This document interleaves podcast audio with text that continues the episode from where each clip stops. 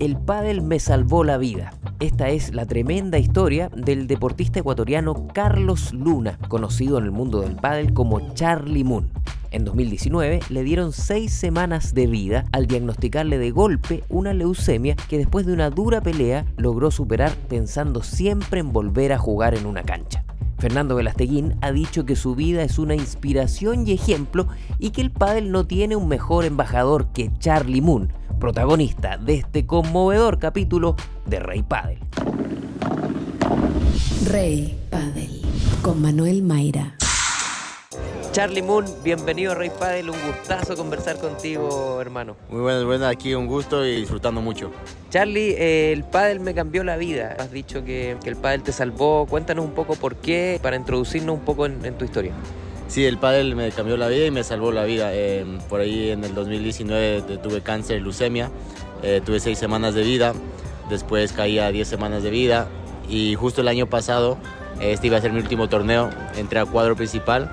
El doctor dijo que no viaje, me hicieron la médula ósea, solo me paré en la cancha. Y obviamente perdí, pero era como mi último torneo y, cada vez que vamos a Mendoza me acuerdo eso porque yo ya, ya me di por vencido, ya no quería más tratamiento después de tres años y por ahí las ganas de regresar y jugar un partito más, un turno más, un torneito más, es lo que me, me ayuda a seguir el día a día en la vida, ¿no?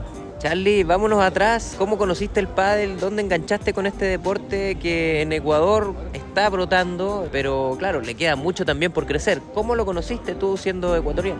Yo, yo lo vi de chico alguna vez en Argentina, yo jugaba tenis, después lo vi en Europa y lo comencé a practicar bastante hace 10 años que vi en el Medio Oriente por 8 años. Eh, lo vi, jugué, jugué un Wopa del Tour en 2015, el Master en Dubai eh, pasé la previa, me gustó, vi que tenía talento, vi que me gustaba, quería competir otra vez. Comencé a entrenar, jugué torneos profesionales, me fue y después vi que Ecuador estaba creciendo, entonces iba a visitar una vez al año Ecuador hasta que me mudé a Ecuador en enero 2020 y había 15 canchas en todo el país, en dos provincias.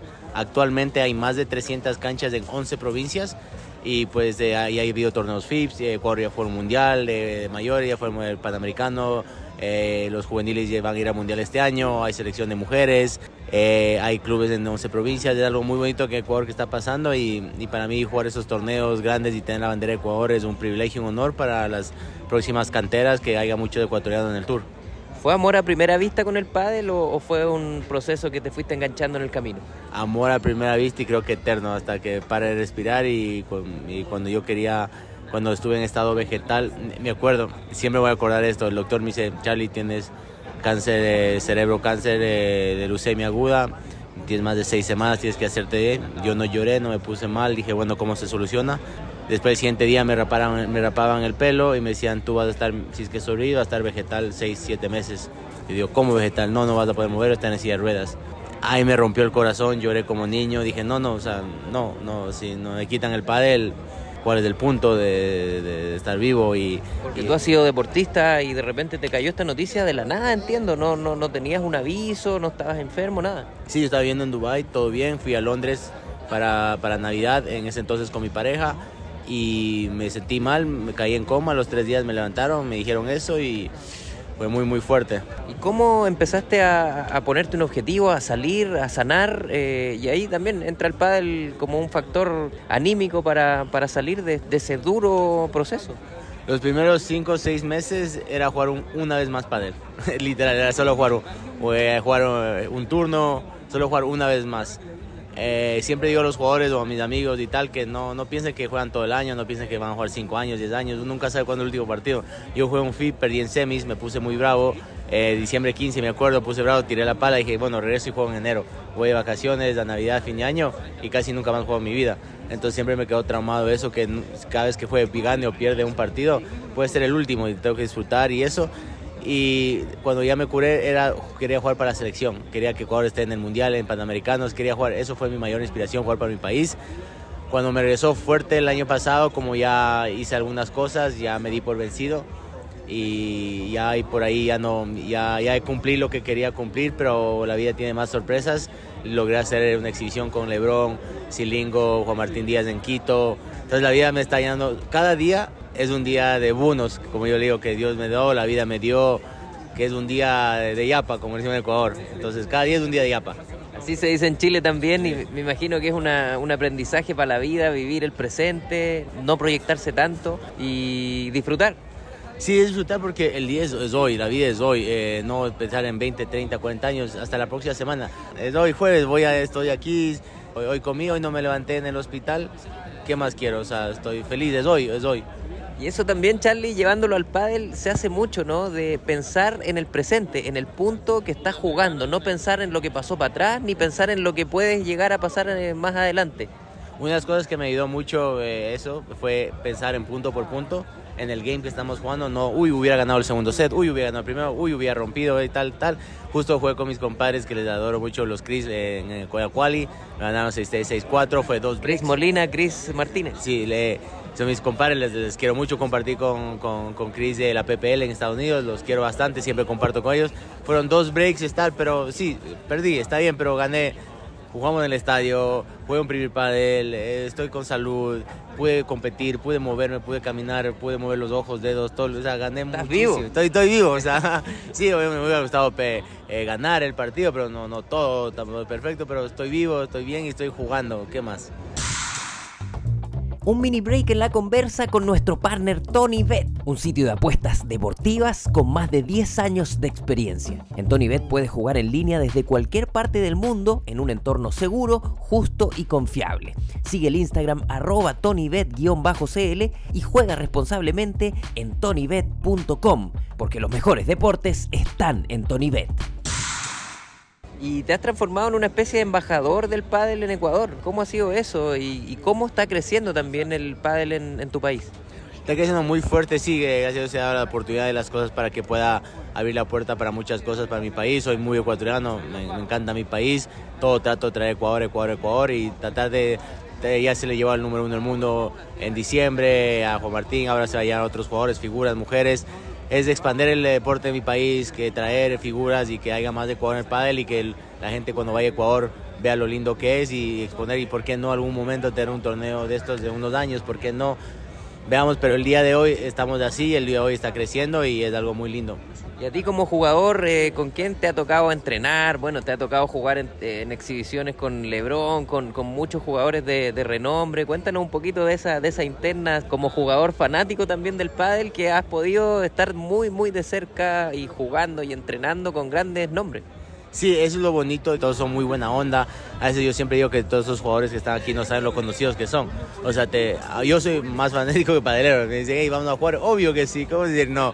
Claro, te, veo bastante, te, te, sigo y tal, y son muy buena onda, muy humildes, muy tranquilos para jugar, para todo eso es algo muy bonito, muy increíble, la verdad. ¿Con quién has tenido más cercanía? ¿Qué, qué tipo de, de experiencias has tenido que se te han quedado en la cabeza con estos grandes? Bueno, eh, eh, Juanito Lebrón, eh, llegué a jugar un partido con, con, él, eh, Juan Martín Díaz, el señor Reflejos, con Silingo. Vela siempre me ha tratado súper bien, compartimos, comemos, Tapia siempre, todos me dicen panita, eh, porque yo les digo, hola pana, ¿cómo estás, panita, tal, y con Saño, con todos los chicos, con Rubio, con Cepero, o sea, con, la variedad con varios de, como por ahí no, no, no, voy a todos los torneos, no entro a todos los torneos, es como un poquito bicho raro. Y ser de Ecuador, alguien que por primera vez conoce a alguien de Ecuador, que juega pádel, se me ha cogido mucho cariño y me tiraron muy, muy buena onda.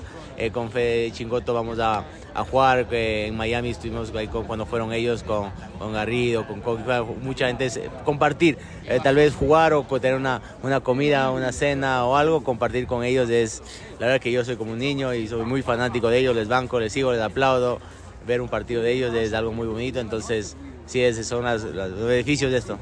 Bueno, eh, tú con la experiencia que tienes y todo, eh, también puedes transmitirle a la gente que juega como aficionado y, es muy bonito eh, lo que tú puedes decirle en términos de disfrutar finalmente. Hay mucha gente que empieza a jugar, a competir y se frustra mucho, pero este es un deporte que hay que disfrutarlo finalmente. Hay que disfrutar como todo en la vida, siempre es una comida menos, una dormida menos, porque al final todos nos vamos. Eh, es la, la, cruda verdad y la verdad que veces la gente no y todos nos vamos, de una cierta forma todos nos vamos. Eso es seguro. Eso es lo más seguro que todos nos vamos. ¿Por qué no disfrutarlo antes que nos vayamos? Hacer, si vamos a jugar un pádel, hay muchas posibilidades de que no se pueda jugar otra vez más porque hay lesiones, hay cosas de vida, tal. Disfrutarlo porque todo se va a acabar.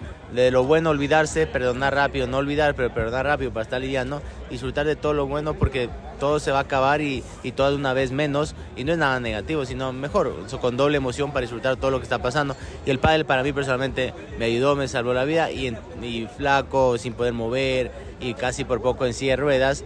Después de levantarme, si me llevaban en silla de ruedas y me movían un poco, pude pegar unas bolas o tal, etcétera. Y, el pádel es lo lindo, que el pádel es para todos los niveles, para todo tipo físico, pues, un deporte entre cuatro, no hay de que correr tanto, entonces social, divertido, lindo, fácil de jugar.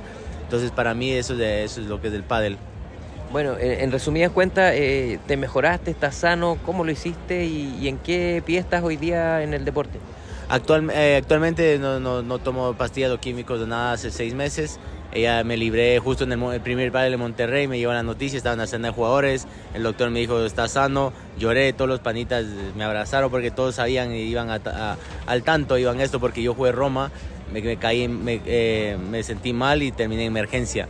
¿Sabes? Los, los, de la PPA, los doctores de acá, de, como que conocieron la historia y siempre, obviamente no soy protagonista, no, no, no es que juego el miércoles o el jueves aquí, pero eh, me han tirado súper muy buena onda. Eh, les, eh, yo les tengo un amor bonito porque por ahí uno dice, no, si no eres de main draw, no eres de los mejores del mundo, te paran bola. La verdad que no, al menos a mí no. A mí no, siempre la buena onda, siempre conmigo, muy atentos y muy queridos y, y por ahí no, nunca sabe cuál es el último torneo. Disfrutarlo, vivirlo hoy y me queda la mejor memoria por, por las dudas. por las dudas. Yo sé que no te proyectas, Charlie, pero la última, eh, ¿qué eh, te gustaría que pasara contigo en el pádel? ¿Hacia dónde estás apuntando? ¿Cuáles son un poco las metas o, hacia dónde estás tirando las líneas? Este, a la semana pasada hice semifinales de un Rise en Río Blanco. Ya me estoy acercando a mi meta que es top 200.